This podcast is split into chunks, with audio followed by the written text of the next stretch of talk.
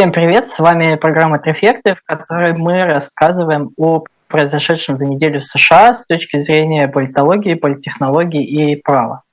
С вами в эфире, как обычно, юрист и автор телеграм-канала «Если Legal News» Игорь Слабых. Здравствуйте, Игорь. Hello.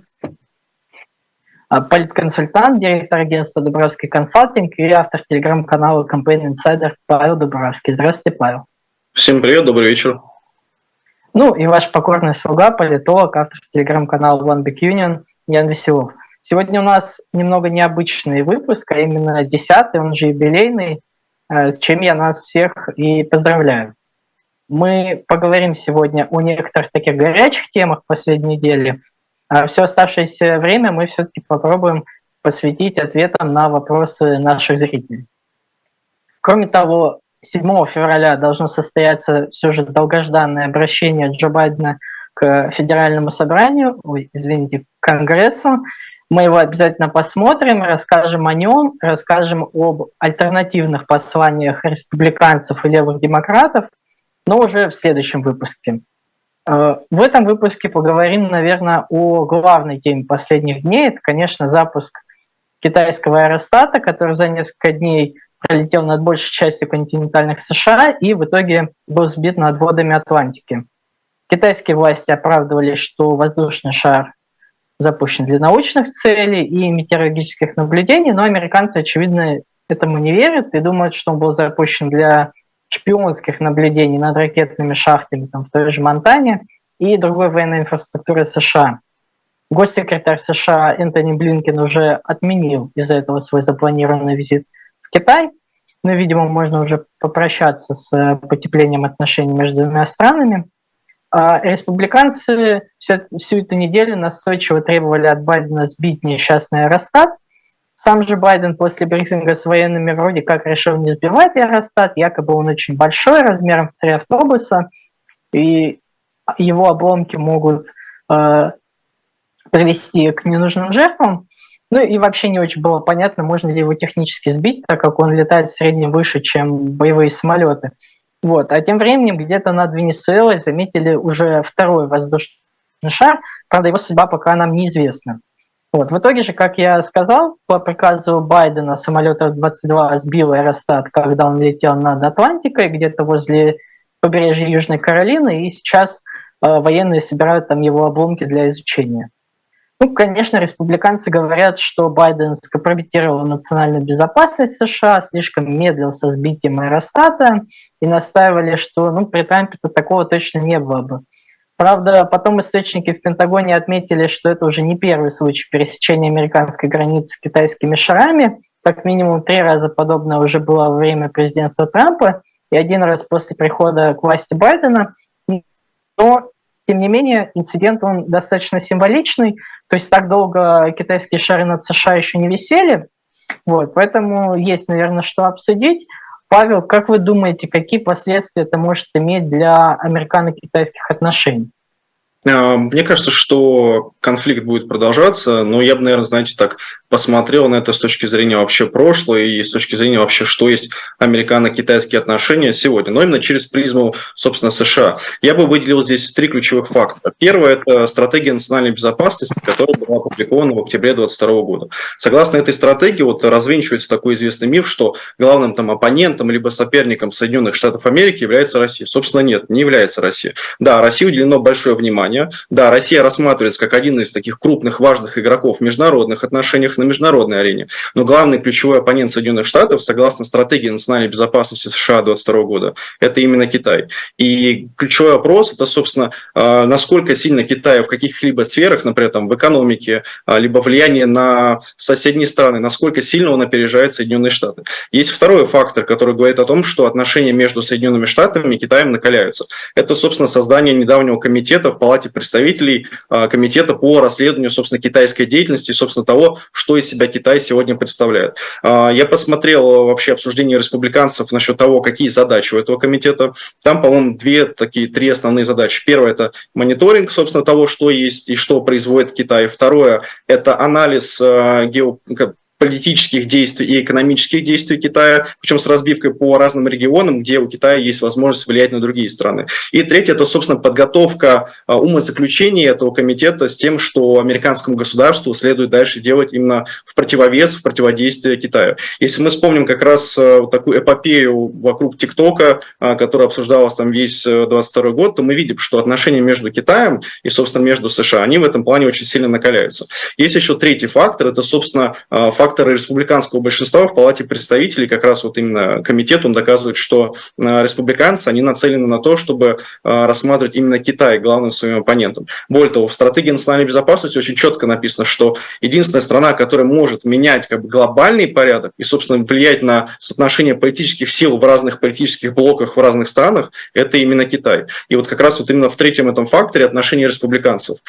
Если помните, как раз перед промежуточными выборами, по-моему, Кевин Маккарти опубликовал такую вот э, программу республиканской партии, где именно Китаю было уделено во внешних отношениях примерно там 60-70% вообще э, самого текста.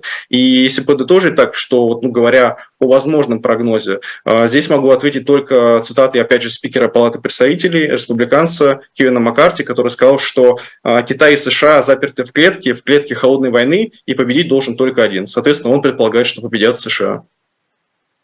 Да, спасибо. Дискурс э, холодной войны, он действительно стал таким уже доминирующим в последнее время, и не только в устах журналистов экспертов, но и политиков.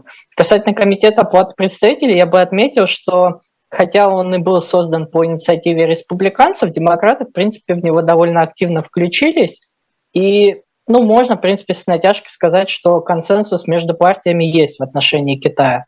Вот. А насчет Байдена, я думаю, сейчас спешно переписывается или корректируется немножко текст его послания, чтобы как-то ответить на вот эту критику республиканцев в такой слабости. Республиканцам сейчас удобно расправить такие свои истребиные крылья вот, и покритиковать Байдена. Игорь, а вы из Вирджинии не видели случайно китайский аэростат? Не пролетал ли он над вами? Нет, меня только, меня только волны обсуждений в соцсетях э, немножко задели, потому что ну, в американских соцсетях это обсуждение, это было просто какая-то реально знаю, каждое там третье сообщение что-то писали, при этом вот э, как раз крайне правые э, политики, да, в Твиттере, э, ну просто это была такая волна негатива о том, что вот никто ничего не делает, надо срочно сбить, там кто-то предлагал какие-то э, куда-то что-то там ввести войска, но не в смысле Китая, а в смысле, что какие-то там дополнительные э, военные базы вокруг Китая сделать.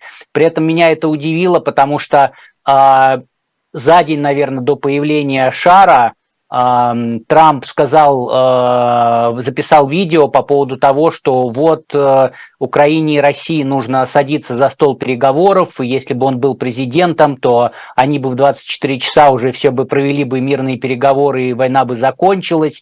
И вообще там у него был такой, такой смысл его выступления, что а, мы вообще не должны как бы делать резких движений, потому что Россия ядерная держава, и вот Третья мировая война и всякое такое. Вот. И вслед за ним его последователи, политики, они стали тоже писать о том, что вот, нельзя делать резких движений, а, ядерная держава, там и всякое такое. Потом прошел один день, и те же самые, кто писал, что нельзя резких движений делать, начали писать о том, что нужно срочно сбить, нужно там куда-то ввести войска. Вот, ну не забывая, наверное, игнорируя о том, что Китай, собственно, тоже ядерная держава. Вот, так что да, здесь, а еще хотел рассказать, э, есть Эрик Шмидт, он бывший, бывший генеральный прокурор Миссури, который избрался, вот как раз Мидтермс, он избрался в Сенат, и сейчас он представляет там Миссури. Он написал официальное письмо Министерства, в Министерство обороны американское, что как так, почему это показывает слабость нашей страны, мы должны разобраться, дайте мне всю информацию. Вот. Но и действительно он это писал, судя по всему, еще до того, как было известно о том, что при Трампе э, тоже летали такие э, аэростаты. Но при этом там как-то спорно, потому что я э, вчера я читал о том, что там толпа целая бывших э, сотрудников администрации Трампа сказала, что ничего такого не было. Буквально вот полчаса назад я прочитал о том, что стали говорить о том, что было, но это было при, когда министром обороны был Мэтис, и, и Мэтис никому не рассказал. Ну и, в общем, там как непонятно что, но вообще следить за этим весело. Ну, как говорится, это другое. Да, обсуждение действительно было очень такое уморительное, было очень много смешных мемов, но мне, конечно, больше всего понравилась целая серия таких фотосетов политиков-республиканцев с огнестрельным оружием на задних дворах своих домов, в которых они сидят и якобы готовы сбить этот аэростат, благо его было видно невооруженным глазом, хотя как бы ни одно огнестрельное оружие, наверное, до него бы не добило, но получилось, да, действительно забавно. Вот. И немного в продолжении международной тематики Палата представителей на прошлой неделе проголосовала за недопуск участия в работе комитета по международным делам конгрессвумен демократки из Миннесоты Ильхана Мар. За это проголосовали все республиканцы, кроме одного, один из них воздержался. Ну, все демократы были логично против. Э, мне понравилось, что издание Рулко процитировало одного из республиканцев, который состоит в комитете, Кинобака, который назвал это самым тупым голосованием в мире.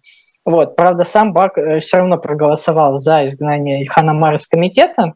Э, формальным основанием для ее изгнания стали ее старые комментарии, которые республиканцы, ну и справедливости ради некоторые демократы посчитали антисемитскими, и за них она уже несколько раз извинялась, но тем не менее – в чем суть этих комментариев?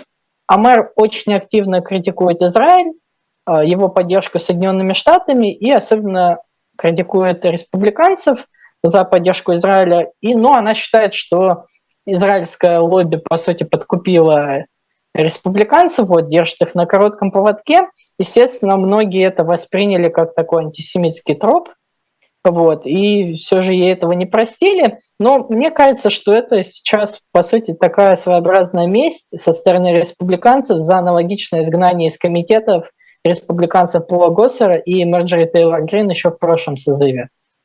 Э, тогда предлогом для этого была якобы их насильственная риторика, призывы к насилию в отношении политических оппонентов. Вот, сама Мара, она беженка из Сомали, стала первой в истории конгрессвумен мусульманкой – и входит так называемый сквот или отряд, это группа таких наиболее левых конгрессменов-демократов. И последние ее, конечно, активно защищали, называя ее изгнание из комитета символом исламофобии, мизогинии республиканцев.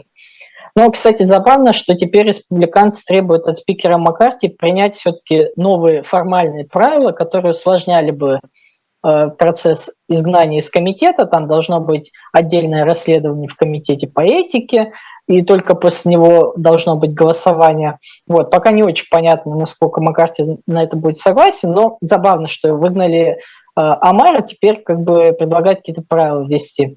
Вот. Также еще Маккарти не допустил в комитет по разведке двух демократов, Эрика Свалвела, э, его в свое время подозревали в таком романе с китайской шпионкой – и бывшего председателя комитета Адама Шифа. А, у вас какая-нибудь есть реакция вообще на всю эту ситуацию, или вам кажется, что это не очень важно? Павел, допустим. Э, мне кажется, ну, я, я здесь с вами полностью согласен, что это такой, такой формат политического конфликта и политической мести. А, здесь единственное добавлю, что я пытался проанализировать именно риторику республиканцев, особенно крайне правых республиканцев и консерваторов, собственно, понять, а какая там ключевая причина. Ну вот они как раз назвали те самые твиты, а, которые Ильхан Амар писал там 2-3 года назад, но основная как бы формальная причина, не юридически формальная, вот формально, скажем так, политически, это как раз то, что не может человек, который рушит отношения с союзниками и обладает таким как, весомым правом голоса, и вообще голос этого человека очень хорошо слышно во всем мире, не может он представлять, соответственно, комитет там, по там, национальным делам, по международным отношениям. Как бы здесь каждый, мне, мне кажется, каждый сам для себя решит, насколько это окей или не окей, но в целом мне кажется, что это вот именно а, такая борьба именно с теми, кого республиканская партия или, там, например, консерваторы республиканской партии считают тут крайне левыми, то есть они пытаются, собственно, дать как раз свой ответ за предыдущий э, электоральный цикл. Угу. Ну и, конечно, пару слов, наверное, о предстоящих президентских выборах 2024 года. Тут есть три такие небольшие новости. Во-первых, э, демократы все же официально утвердили новый календарь своих партийных праймерис. Теперь первыми будут не Айова и Нью-Хэмпшир, как раньше, а более расово разнообразная Южная Каролина. В следующем году она будет 3 февраля, а Айова и Нью-Хэмпшир будут 6 э, февраля. В одном из выпусков я уже довольно подробно об этом рассказывал, о причинах, о том, какие могут быть с этим проблемы, поэтому не буду подробно на этом останавливаться. Э, есть более важная новость. Э, в частности, американские СМИ сообщают, что бывшая губернаторка Южной Каролины Ники Хейли собирается включиться в гонку за пост кандидата президента от республиканской партии. Ожидается, что публично она объявит об этом 15 февраля. Сама Хейли еще в прошлом году говорила, что не будет баллотироваться, если э, в выборах будет участвовать Трамп, но что-то поменялось. В недавнем интервью на Fox News она сказала, что республиканская партия не смогла набрать большинства голосов избирателей на, седьми на семи из восьми последних президентских кампаний, и нужно новое поколение лидеров. Ну, видимо, мягко намекая на себя, ей 51 год для американской политики относительно молодая. Вот, самим Трампом Хелли уже работала, 17 по 18 год она была послом США в ООН, может быть, ее многие помнят заседание Совбеза. Вот. Э, в-третьих, э, с ноября прошлого года вышло довольно много соцопросов, посвященных будущим республиканским праймерис, и они показывают довольно интересный разброс поддержки Дональда Трампа. От 25% поддержки до 55%. На самом деле это очень нетипичная картина для опросов, которые обычно показывают э, ну, либо какое-то равномерное изменение, э, либо относительно плоское. Вот. Павел, можете нам объяснить, как бы, почему это так, почему это важно? Да, Ян, спасибо. Что касается социологических опросов, то есть несколько причин, почему, собственно, они показывают такие результаты. Я просто напомню, что кампания 2016 года, она тоже проводилась социологическими опросами, именно когда избирались э, Хиллари против, соответственно, Трампа. И буквально там 99% социологических служб предсказывали победу Хиллари Клинтон. И, по-моему, только Калифорнийский университет, или, по-моему, правильно называется университет Лос-Анджелеса, там единственный ученый, который предсказал победу Трампа. Почему? Потому что он делал учет людей э, с точки точки зрения того, какой процент отказов от социологических опросов. Более того, он проводил социологические опросы свои именно публично на улице, то есть уличный опрос. Но если мы как бы подытожим в целом, то разброс сейчас действительно составляет от 25 до 50 процентов. То есть, по сути, социологические опросы нам ни о чем сейчас не говорят. Мы не понимаем, есть ли у Трампа шансы или, собственно, их нет. Но если в целом, почему такие причины? А, первое, чтобы я выделил, это выборка. То есть у нас бывает два подхода. Это когда и большинство социологических служб, а, они работают именно по первому подходу. В чем заключается этот подход? А, я думаю, думаю, что люди в России, кто работал в сфере социологических опросов или вообще там качественных исследований фокус-групп, а, знают, что есть такие сервисы B2B, то есть бизнес для бизнеса, где а, у вас компания набирает примерно 10 тысяч анкет, и, соответственно, 10 тысяч людей опрашивают на, на определенную тему. Например, а, любите ли вы там ходить условно в Макдональдс, республиканец вы или демократ и так далее и тому подобное. Соответственно, как работают социологические службы сейчас, после пандемии? Они обращаются к этим компаниям и просят предоставить им доступ к этим анкетам, чтобы они могли задать вопросы, собственно, респондентам. Соответственно, что они получают? Буквально слепые анкеты, а, где люди, которые предполагается, что они республиканцы, отвечают на вопрос, поддержат они Дональда Трампа или нет. При этом проверить, являются ли они республиканцами на самом деле, ну, практически не представляется возможным. Это вот именно такой первый подход, который укоренился очень сильно, собственно, после пандемии 2020 года, когда э, даже стоял вопрос о том, выживут ли социологические опросы в целом. Есть второй подход, он менее популярный. Если мы посмотрим на те социологические службы, которые вот представлены ныне, то примерно всего 5 социологических служб по США используют именно этот подход. Это подход случайной выборки, когда вы не узнаете изначально идеологические предпочтения, собственно, э, избирателя и вообще того, кто собирается голосовать, а вы просто узнаете в ходе опроса. То есть вы понимаете, ага, вот этот у меня под номером 2, он демократ, под номером 4 республиканец. И вы обоим им задаете с точки зрения случайной выборки вопрос, поддержите ли вы Дональда Трампа. Если мы посмотрим именно на вот эту вторую категорию компаний, мы увидим, что вот именно они дают Трампу сейчас 25 максимум 27%. А все остальные компании, которые вот работают именно с фирмами, запрашивают у них анкеты, на которые они отправляют вопрос, являетесь вы там республиканцем, и, соответственно, проголосуете вы за Трампа или нет, они как раз показывают и 55%, и 50%, 50% и кто-то даже больше. Есть еще второй аспект. Это, собственно, а, формат того, как проводится опрос. Как я уже сказал, что большинство социологических служб перешли сейчас именно на онлайн-анкетирование. А, например, в 2016 году самым популярным способом узнать, собственно, мнение избирателя – это позвонить ему по телефону. Соответственно, что в этом случае, что в этом случае у нас есть перекос в сторону конкретной аудитории, которая пользуется именно этим каналом коммуникации. То есть, если это условно онлайн-платформа, то, скорее всего, это там средний возраст 35-45 лет. Если это домашний телефон в Соединенных Штатах, то, соответственно, это от 45 лет, иногда даже старше в некоторых штатах, особенно в субурбиях, субурбиях а, при городах. А, поэтому здесь тоже вот формат очень сильно влияет на то, собственно, какие цифры у вас и кто и как собирается голосовать за Дональда Трампа. Есть еще, соответственно, третий такой аспект, который тоже влияет на то, как люди будут отвечать. Это, собственно, вопрос, который задают респондентам. Потому что сейчас на республиканских праймерис у нас будет участвовать несколько кандидатов, то есть multiple choice, множественный выбор. И, соответственно, некоторые социологические службы, они задают вопрос, вы за Десантиса или за Трампа? И там, получается, одни цифры, где Десантис, э, по-моему, в 6 там, из 10 случаев побеждает. А есть вопрос, где в целом вот из этих там 5-10 кандидатов кого вы выберете. И вот во втором случае всегда, практически всегда побеждает Дональд Трамп. Поэтому, собственно, если посмотреть на то, вот почему такой разброс, тут как раз есть три вот этих ключевых аспектов. Первое, как я говорил, это выборка. Второе, это, собственно, формат, то есть как опрашивают, как задают вопрос.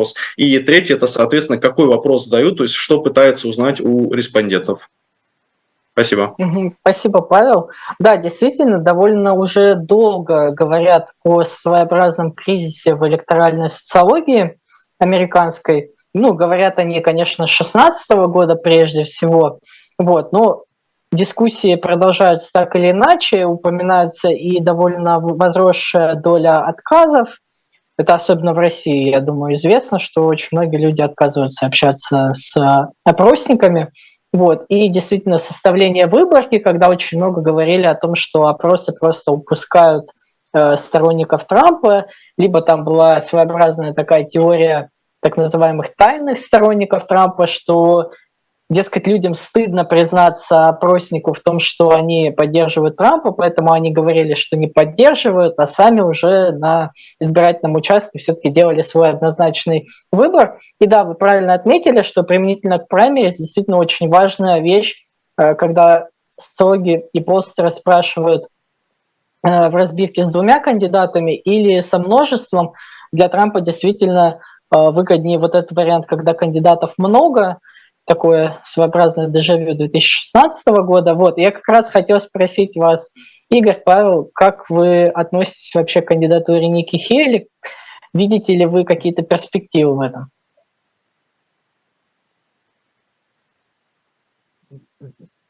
Павел, давайте вы первый. Да, давайте я тогда отвечу. А, конкретно я никак не отношусь. У меня вообще подход к тому, что политики такое сложно подчиненное по отношению к избирателю. И, собственно, это просто люди, которые должны выполнять очень тяжелую работу. Ни в коем случае не кумиры, за которыми стоит следить. Хотя есть интересные личности, вроде того же самого Трампа. А, я бы, наверное, чуть в сторону отошел бы о том, что и вспомнил бы, что мы на прошлом выпуске, по-моему, кстати, как раз обсуждали Трампа и его модель. То есть, помните, было две модели его поведения. Такой классический популист 16 года и, собственно, а, вот как раз то, наверное, о чем говорила вот как раз она, его возможный оппонент по праймерис, это то, что такой радикальный Трамп, э, идеологизированный максимально. И мне кажется, что если посмотреть на вот ту кампанию, которую, собственно, Трамп начал, то можно сделать вывод такой краткий, что все-таки он выбрал вторую модель, потому что он своим главным врагом сейчас объявил gender ideology, то есть гендерную идеологию. Это термин вообще Болсонару из Бразилии, по такому правого консерватора. Соответственно, вот мне кажется, что вот это, это вот он как раз уже определился, и в какой-то степени мы даже дали такой правильный прогноз. А что касается еще социологии, наверное, чуть-чуть совсем добавлю, что я советую нашим вот зрителям сейчас не смотреть на ту социологию, которая будет в ближайшие там 2 2-3 месяца, все-таки дождаться примерно хотя бы пару месяцев до там, первых праймерис, потому что тогда она станет качественнее, она тогда в этом плане станет лучше, и ей можно будет уже доверять. Плюс обычно, чем ближе к праймерис, тем больше открытых данных, которые, собственно, можно изучать.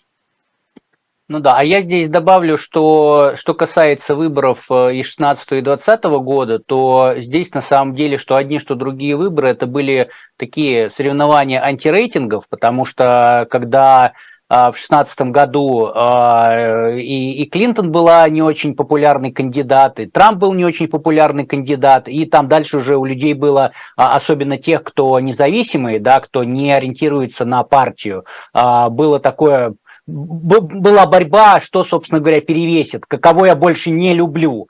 Потом в 2020 году ровно то же самое произошло и с э, Байденом и Трампом. Опять же, э, тут уже антирейтинг вырос у Трампа, у Байдена антирейтинга такого не было, и, собственно говоря, люди опять же боролись за кого лучше, за кого, э, скажем так, за кого лучше, чтобы не было плохо. То есть из двух зол выбирали меньше. Вот. Что касается Ники Хейли, то мне кажется, что а, ну, у нее все-таки, опять же, это не, не, не, не моя а, как это, область экспертизы, но а, я боюсь, что здесь а, то, что она женщина, а, и будет она баллотироваться в республиканской партии, и это, это ей не сыграет на руку. То есть, если бы она была женщина в демократической партии, это было бы лучше, а здесь я боюсь, что ее только, хотя бы только исключительно из-за ее пола часть республиканских избирателей не поддержит. Но при этом у нее нужно понимать, что как раз антирейтинг, он ну, совершенно небольшой.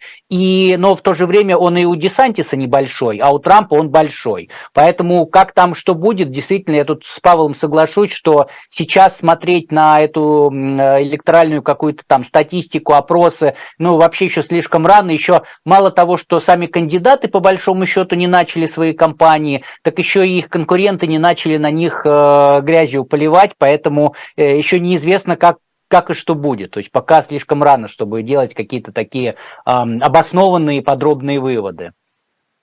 Да, я на самом деле боюсь представить э, возможные скобрезные комментарии Трампа во время возможных праймерис в отношении Ники Хейли.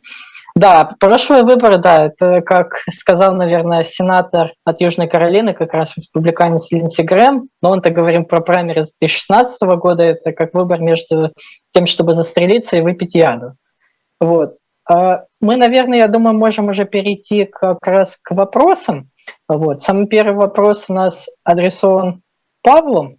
А, и звучит он примерно так. Правда ли, что у Байдена деменция и что им и Белым домом в целом руководит Обама? Судя по тому, что практически вся администрация там та же, что была при Обаме, и он сам не покидал Вашингтон и всегда маячит за спиной Байдена. Не потому ли Байден тормозит поставки вооружений Украине, включая ленд-лиз? Спасибо. Павел. Вам слово. Спасибо. Это, наверное, тот вопрос, который мне больше всего понравился, наверное, за всю пока такую а, непродолжительную историю трефектов. А, наверное, мой реально любимый вопрос. А, я скажу так, вот если Джозеф Байден 7, января, 7 февраля будет обращаться к нации по телевидению, по интернету, в своем овальном вот этом офисе, в кабинете, абсолютно голый, с гитарой в руках, и будет петь песни там Тимура Муцураева или Михаила Елизарова, тогда, наверное, я скажу, что, возможно, у нас есть какие-то проблемы с этим президентом, что-то не то.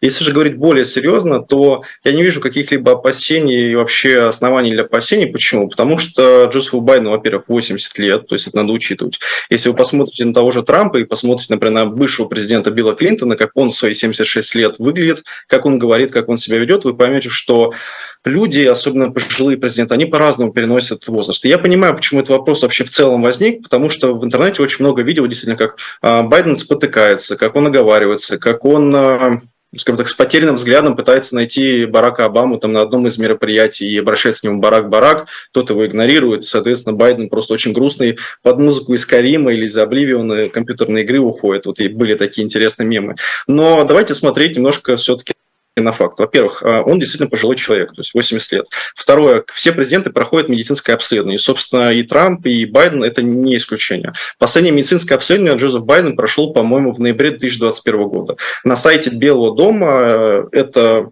исследование медицинское полностью выложено, то есть можно посмотреть все результаты.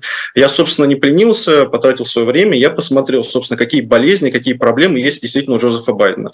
А, единственное, не все термины прям понимаю, что не моя специальность, но он прошел полный полный чекап, то есть полную проверку здоровья, которая не выявила каких-либо проблем именно с его ментальностью, именно с его сознанием. Он прошел несколько медицинских тестов, он прошел несколько э, психологических тестов, а, которые не выявили какие-либо проблемы. Причем это не тесты на уровне, что вы видите на картинке, это тесты на логику, это тесты даже на чувство юмора, это тесты на э, умение придумывать, креативить, то есть ну, главный показатель того, что у него нет, собственно, ментальных каких-либо проблем. А, это тесты на любознательность, на понимание, и также еще тесты, по-моему, на э, способность учился что-то создавать, то есть на, на креативный процесс, на творческий процесс. Более того, он еще проходил там тесты на память. Соответственно, со всеми тестами он справился. Единственная проблема, которая есть у него со здоровьем, это действительно, это, по-моему, остеоартрит и, собственно, спинальный артрит. То есть у него действительно есть проблемы со спиной, у него есть большие проблемы с ногами. Объясняется они тремя факторами. Первое – это той жизнью, которую он прожил к своим 80 годам.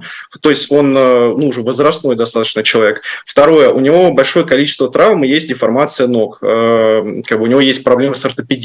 А, и третье – это то, что касается именно его образа жизни, который у него раньше был. То есть у него действительно есть с этим проблема. Поэтому вот все эти популярные видео, где он поднимается по трапу самолета, несколько раз падает, они просто связаны банально с тем, что у него действительно есть проблемы со спиной, у него есть действительно проблемы с ногами. Как и достаточно у многих президентов тоже есть проблемы со здоровьем. Просто вопрос в том, а, как бы в каком состоянии он находится. Согласно, опять же, этому официальному документу, он принимает, по-моему, три лекарства, которые позволяют ему, соответственно, исправляться с болью. При этом это не являются сильные лекарства, которые влияют как-либо на его способности думать, а, творить и, собственно, разговаривать. Но у него действительно есть проблемы и со спиной, и есть проблемы, соответственно, с ногами. А, собственно, если мы посмотрим там российский пример, насколько, ну, если я не путаю ничего, то вот Владимира Путина, по крайней мере, вот в СМИ была информация, что была там операция на грыже, или просто грыжа сама по себе присутствовала. И такие как раз э, проблемы со здоровьем, они, собственно, влияют как бы на телоподвижность, на то, как президент выглядит со стороны. Поэтому, если говорить, ну, как бы отвечая в целом, если у Байдена деменция, я не врач, я не знаю, но судя по официальным документам, судя по проверке, которая была вот совсем два года назад, в ноябре 2021 года, никаких ментальных проблем у него нет. У него есть просто проблемы со здоровьем, которые вызваны там силу э, травм и, и возраста. Если же говорить про то, что там Барак Обама управляет всей администрацией, ну, здесь в целом можно рассматривать вообще как бы э, Белый дом с позиции того, как там э, сторонники Обамы, клинтониты, две эти группировки там борются друг с другом. Э, у меня фактов каких-либо о том, что там условно он там игрушка, марионетка, у меня таких фактов нет. Я здесь могу только предполагать, так же, как и сторонники этой теории тоже могут предполагать. Доказательств мы друг другу не предоставим. Но что касается вот именно здоровья, мне кажется, что просто достаточно посмотреть этот отчет и в целом э, сделать скидку действительно на возраст. Более того, я скажу, что у Трампа тоже есть такие видео, где он спотыкается, где он пытается обнять невидимый флаг. Такие видео тоже присутствуют. Я думаю, это просто свойство возраста и, опять же, э, тех болезней, которые накопились с учетом возраста и вообще той тяжелой профессии, которой они занимаются. Да, Павел, спасибо. Я думаю, это вполне исчерпывающий ответ. Мне кажется, у Байдена вот как раз с чувством юмора у него проблем совершенно нет. Вот. Ну и хорошо, что он не принимает сильно действующих обезболивающих, с которыми в Америке действительно последние годы очень большая э, проблема. Я бы единственное добавил бы здесь э, касательно вот э, призрака Обамы за спиной Байдена. Действительно, есть часто такая, э, ну не сказать, что проблема, когда последовательно сменяются администрации, э, часто так бывает, что часть команды так или иначе переходит в новую. Ну, просто потому что это зарекомендовавшие себя люди, которые знают, как работает правительство, ну, поэтому, собственно, грех не оставить. Вот. Я в свое время для интереса смотрел действительно, чем отличались администрации Обамы с 8 по 16 и Байдена сейчас, там действительно очень много сходств, но главное сходство там в основном э, в сфере национальной безопасности и внешней политики. Там, пожалуй, наибольшее количество людей, вот, которые э, Байден условно унаследовал э, от Обамы. Если мы смотрим на так называемый социально-экономический блок, там разрыв достаточно сильный, и сильно он как раз в плане левизны. То есть у Байдена намного более такой молодой, Э, прогрессивный по американским меркам и более левый кабинет. И, в принципе, мы это видим по э, предложениям в плане бюджета, по кадровой политике, по э, вообще по тем мерам, которые предлагаются. То есть Обама же все-таки считался все-таки такой относительно бизнес-френдли демократом. Вот. Байден же как бы старается отойти от этого, предлагая такой более, более левый, более прогрессивный вариант американского капитализма. Э, Игорь, вот для вас тоже есть вопрос. Э, вы не могли бы рассказать о грядущем решении Верховного суда, который разрешит дискриминацию ЛГБТ на основе религиозных взглядов? Кейс веб-дизайнера. Спасибо. Э, да, смотрите, я э, немножко дополню еще про Байдена, потому что, э, ну, слушайте, он пожилой человек, и как бы требовать от пожилого человека все-таки реакции, как от молодых, это достаточно необоснованно, и я тут полностью согласен с Павлом, что там, когда Байдена пытаются показать, что у него деменция и какие-то отклонения такие, ну, слушайте, там было, когда он с э, прочитал текст, да, с э, информацию. И прям прочитал там ну что-то что-то не так э, тем, что не надо было читать. Потом э, было прям такая подборка видео, когда это делало большое количество даже молодых э, политиков и ну абсолютно это нормально. При этом Байден заикается, заикался, и э, иногда он или подыскивает слова, это вызывает паузы. Ну, то есть, мне кажется, тут совершенно все нормально, и действительно медицинские э, свидетельствования проводятся, а самое главное, я, например, а, об этом вот подумал, что ну, ну вот ну ни разу как нет никакой деменции, когда Байден выступал на пресс-конференции, когда еще в самом начале войны, когда он объявлял санкции против России. Если у вас есть сомнения, посмотрите, и вы увидите, а, насколько он живой, насколько у него а, живые реакции, ответы на вопросы, и как бы мне кажется, что тут вообще никаких сомнений нет о его ментальном состоянии, что все, все у него хорошо. Вот, а переходя к делу, к вопросу от э, слушателя, от зрителя, а, я на самом деле хотел в канале подробно написать, но так какие-то другие новости это все э, затмили, не успел, поэтому расскажу сейчас. Да, действительно, есть сейчас э, на рассмотрении Верховного суда дело а, по иску компании, она называется 303 Creative LLC, а, и а, о чем, собственно говоря, это дело? Владелица компании Лори Смит, она дизайнер, и в какой-то момент она решила, что кроме прочих услуг, она хочет э, оказывать услуги по разработке сайтов для свадьбы. То есть что это такое? Это простой там лендинг, а, где информация о том, кто вступает в брак, там какой-то рассказ про как познакомились, как решили пожениться, информация там, э, где будет свадьба, когда она будет, какие-то фотографии, ну, то есть простейший такой маленький сайт. Но э, дело в том, что а, мисс Смит, она э, христианка, э, очень такая активно верующая, и она э, из-за своей религии не одобряет однополые браки. Поэтому у нее была идея такая, что э, я повешу плашку о том, что я не оказываю услуги по разработке свадебных сайтов для однополых пар. И а потом она узнала, что в Колорадо, она сама из Колорадо, а, есть антидискриминационный закон, который отказ в оказании услуг на основании э, э, ориентации сексуальной является дискриминацией, является незаконным.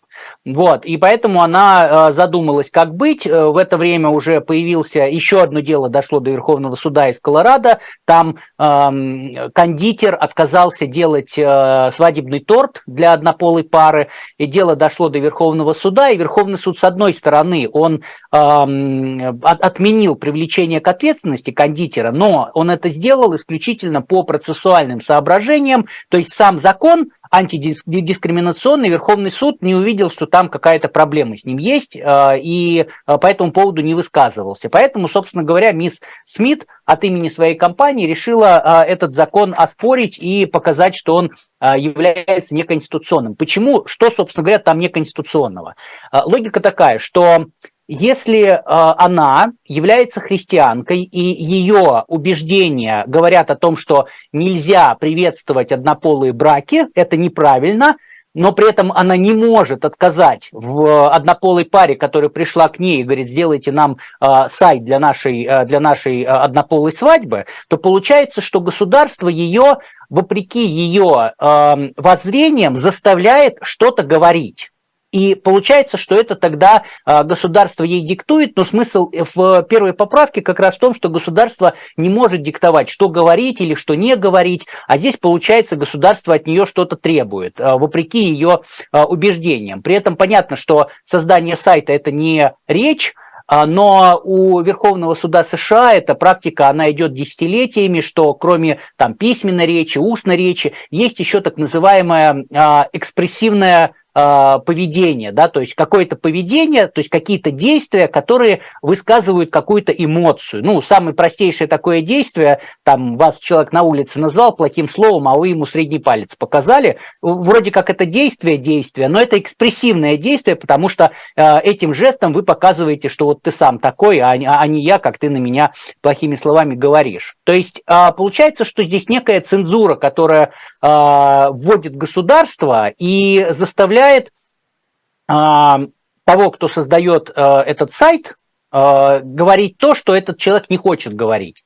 Вот. И э, на самом деле я такие дела обычно называю как дела из практикума. Это на, у студентов-юристов есть практикумы, сборники задачек, потому что сталкиваются две, два права. С одной стороны, э, у истца есть право в данном случае, она говорит, э, если я буду делать так, как хочет государство, э, это будет против моих религиозных убеждений.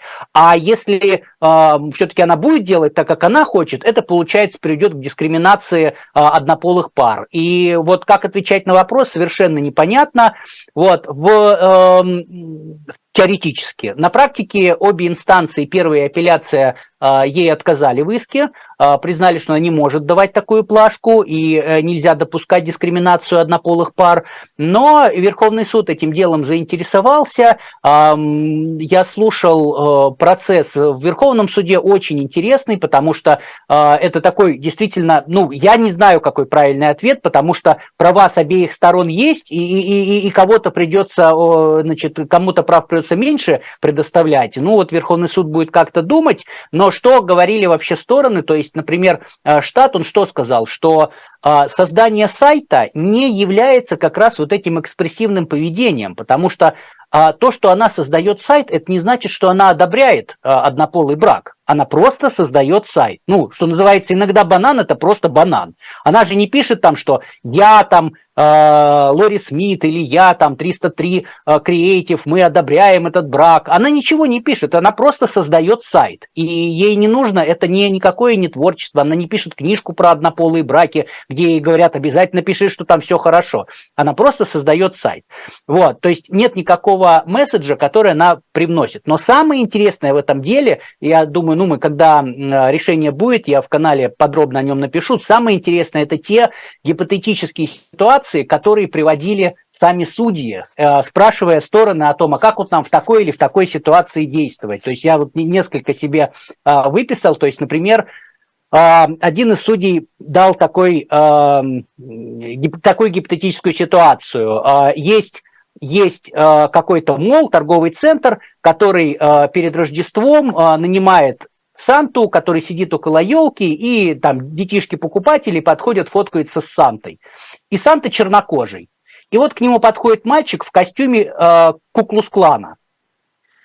Чернокожий Санта может отказать этому мальчику или не может отказать этому мальчику в фотографировании, потому что а, получается, что он же должен как бы для всех услуги оказывать, но по понятным причинам как бы он, ему не, не захочется оказывать услуги тому, кто одет в, а, в, этот, в капюшон куклус-клана. И на фотографии, конечно, это будет очень странно выглядеть. А потом начинаются вопросы, а если ребенок белый, а если черный, а если он азиат? Ну, то есть это можно вот идти вглубь, и, и ответов все так же не будет.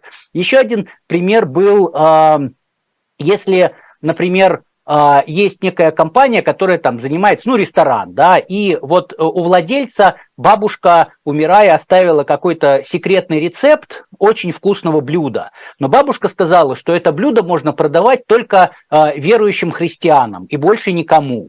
Вот можно продавать в итоге неверующим и не христианам или верующим не христианам, тоже непонятно. Или э, судья Барретт, например, она привела пример, что если взять а, тот же там торговый центр, да, и владельцы торгового центра решили сделать э, фотосессию для э, покупателей в стиле фильма It's Beautiful Life. То есть это такая американская скрепа, как в России на Новый год смотрят э, с легким паром, э, то вот в Америке It's Beautiful Life это такая рождественская история, всегда смотрят на Рождество. Вот, это старый фильм 40-х годов, черно-белый еще. Вот, и почему этот вопрос возник? Потому что в этом фильме нет чернокожих. Там нет чернокожих героев. То есть, и если э, владельцы торгового центра решат сделать э, фотосессию, могут ли они сказать, что чернокожих мы не будем фотографировать? Потому что, ну, и вот вас не было там, а мы хотим так, чтобы все было очень э, аутентично. В общем, э, будем ждать решения Верховного суда, обязательно о нем расскажу. Единственное еще, что добавлю, почему это важно. Потому что Э, дискриминация, а, она, понимаете, она как бы, она, она, она может быть везде. То есть, если сейчас суд скажет, окей, э, можно не делать э, по каким-то основаниям сайт для однополых браков, а дальше начнется. Значит, можно не делать для женщин, можно не делать для незамужних женщин, или можно не делать для мужчин, или можно не делать для чернокожих. И как провести вот эту черту, как понять, для кого можно, для кого нельзя, никто не знает. И это действительно очень интересное дело. Посмотрим, как суд будет с ним разбираться. Да, спасибо, Игорь. Я здесь добавлю, что действительно есть проблема того, что Верховный суд со своим решением, в общем-то, должен дать нижестоящим судам своеобразную методичку, как решать подобные дела ну, аналогичного уровня. Вот. А в ситуации с нарушением религиозных прав это очень сложно, да, во-первых, потому что вот поле для дискриминации достаточно безгранично. Во-вторых, э, очень много различных религий. То есть если там, не знаю, какие-нибудь сатанисты, и у них тоже будут какие-нибудь очень специфические правила, то есть э, какое будет э, основание у суда, допустим, им тогда отказать в этом случае. И в этом плане, ну вот либеральные, допустим, юристы, они очень часто указывают на вот эти две проблемы. С одной стороны, то, что называется вепонизацией э, первой поправки, э, то есть вот таким расширенным пониманием свободы слова, когда ну, ну вот буквально там сову на глобус натягивает. А во-вторых, э, в том плане, что все больше вот под прикрытием защиты религиозных свобод э, все больше такие выгрызаются исключения из законодательства, когда религиозным определенным группам, по сути, разрешается нарушать закон или просто не соблюдать его, как это было, допустим, в одном из дел, связанных с Обамакер, когда э, ну, там в пакеты страховки нужно было обязательно включать средства для контрацепции. Одна из компаний сказала, мы христианская компания, мы отказываемся э, включать средства контрацепции, это противоречит нашим взглядам, и суд стал на их сторону. Вот. И в этом плане это как бы очень сложный э, такой вопрос, особенно учитывая, что чаще всего э, истцы – это белые христиане, вот, а остальных меньшин, остальные религиозные меньшинства гораздо меньше затрагивает. Вот, есть еще один у нас вопрос, это, видимо, для меня вопрос, извиняюсь, что он немного длинный. А, вопрос такой, шансы на президентское кресло после победы в чужом округе. Имеют ли кандидаты партии, сенаторы или конгрессмены, которые победили в округах, чаще поддерживающих партию соперника, больше шансов на победу в борьбе за президентское кресло? Читал, что до Сантиса многие стали видеть в качестве кандидата в президенты после победы с большим перевесом во Флориде, где он, очевидно, взял себе часть голосов демократов. Почему в таком случае демократы не присматриваются к сенаторам из Монтаны и Западной Виргинии, ведь они тоже победили типично красных штатах? Да, это очень-очень хороший вопрос. Я, пожалуй, начну отвечать с конца. Почему не присматриваться к Джо Маншину, сенатору-демократу Западной Вирджинии или его коллеге Джону Тестеру из Монтаны? Ответ простой, потому что они сейчас гораздо ценнее в Сенате и дают демократам, собственно, большинство. Поэтому и Оба, кстати, в 2024 году будут переизбираться. Еще неизвестно, ли они э, баллотироваться. Вот. Но, тем не менее, очень сложные будут у них выборы, потому что Трамп набрал в Западной Вирджинии, по-моему, 68%, в Монтане около 60%, то есть довольно сложно. Касательно Десантиса, его действительно впечатляющего успеха на выборах во Флориде, насколько я видел, там сейчас речь идет скорее о очень низкой явке демократического электората, они просто не смогли мобилизовать своих сторонников. Но помимо этого, это, конечно, и сигнал для демократов, что Флорида уже больше не колеблющийся штат, которым она была последние лет, наверное, 20. Вот, и, в принципе, уже демократы, наверное, не питают, особ... не питают особых надежд на победу именно вот на уровне штата в. Теперь э, к основному вопросу. Э, действительно возможность выигрывать в штате, где обычно предпочитают другую партию, он дорого стоит, потому что это обычно означает, что кандидат может найти общий язык с избирателями другой партии и как-то их перетянуть на свою сторону. Но на президентских выборах важно не только дотянуться до независимых, средних таких избирателей, но и очень важно мобилизовать именно базу своих сторонников. И, по сути, обе партии, они вот экспериментируют с двумя вот этими подходами, мобилизовать свою базу или пытаться перетянуть каких-то э, избирателей своих конкурентов. Ну, например, в 2012 году республиканцы выставили на выборах Мита Ромни, который хоть сейчас и является сенатором от консервативной Юты, но в 2000-м он был губернатором довольно либерального штата Массачусетса. Тем не менее, он проиграл Обаме. То есть как бы не сработал этот подход попытаться более либеральных избирателей перетянуть. А в 2016-м они выставили как раз такого идеологически заряженного мобилизатора в лице Трампа, и он выиграл у Клинтон. А демократы, например, в 1972 году, вот на волне протестов против Вьетнамской войны, выбрали такого прям отъявленного левака, одного из создателей программы э, продуктовых талонов в США, Джорджа МакГоверна. Он проиграл Никсону. А в 1992 году они номинировали губернатора тогда еще колеблющегося штата Арканзаса Билла Клинтона, он выиграл Буша-старшего. И иногда кандидаты пытаются соблюсти баланс между двумя этими тактиками за счет подбора своего вице-президента, который их либо уравновешивает, либо он выигрывает очки у определенных групп электората. Ну, например, религиозных избирателей, женщин, расовых меньшинств. И таких примеров достаточно много. Допустим, в 2016 году Трамп, ну, честно сказать, с моральной точки зрения довольно слабый кандидат. То есть человек несколько раз был в браке, в целый ворох сексуальных скандалов. Вот, и чтобы у религиозных избирателей как-то имидж его улучшить, выбрали Майка Пенса, такого кондового консерватора, борца с абортами, который, по слухам, вообще старается не оставаться один на один с другими женщинами, кроме своей жены. Вот. Ну и немножко так уравновесили. Соответственно, Обама и Байден тоже. Обама как бы чернокожий, и чтобы белых более консервативных избирателей завлечь, выбрали вот такого более возрастного, более статусного в каком-то смысле кандидата. Или, допустим, 2012 год э, у республиканцев был сенатор Маккейн, и, и он выбрал э, Пейлин, из Аляски, она была губернаторкой Аляски, чтобы вот улучшить как-то положение среди женщин. Потом еще был пример тоже Алла Гора в 2000 году и Джо Либермана. Ал Гор был такой достаточно либерал за зеленую повестку, а Джо Либерман был таким очень консервативным демократом из Нью-Йорка. Нью-Йорк тогда был не такой либеральный. Вот, то есть эти тактики, они всегда сочетаются, либо иногда кандидаты, то, что, как говорится, идут all-in, то есть полностью в какой-то ударяются в одну из тактик, либо они пытаются за счет подбора вице-президента как-то немножко э, компенсировать. Вот, у нас остался еще один вопрос.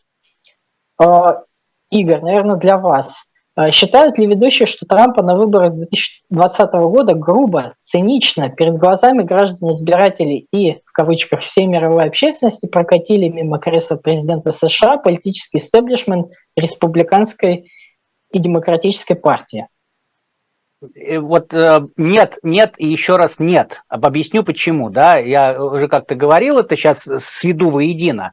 То есть во-первых, а, у Трампа и его соратников было больше, чем 60 возможностей, да, я имею в виду 60 процессов было отдельных, а, где они говорили о фальсификациях, о нарушениях и так далее. В итоге эти 60 с лишним процессов были проиграны. В ответ говорят о том, что ну там судьи запугали, а, или там их подкупили, или еще что-то. Ну послушайте, значит 60 процессов в судах и федеральных, и штатов, это означает, что было 60 судей.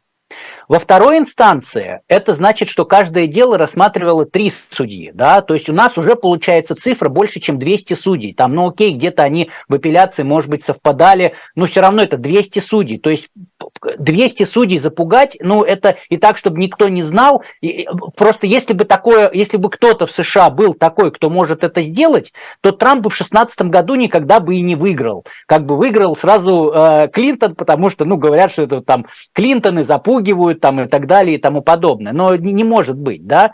Э, это вот это реально конспирология. Ладно, хорошо, допустим, у нас суды там запугали. Кроме судов у нас есть прокуратура. А, люди, которых назначил сам Трамп, они говорили о том, что не было никаких нарушений. Ну хорошо, их запугали. Кроме федеральной прокуратуры есть прокуратура штата, их тоже запугали.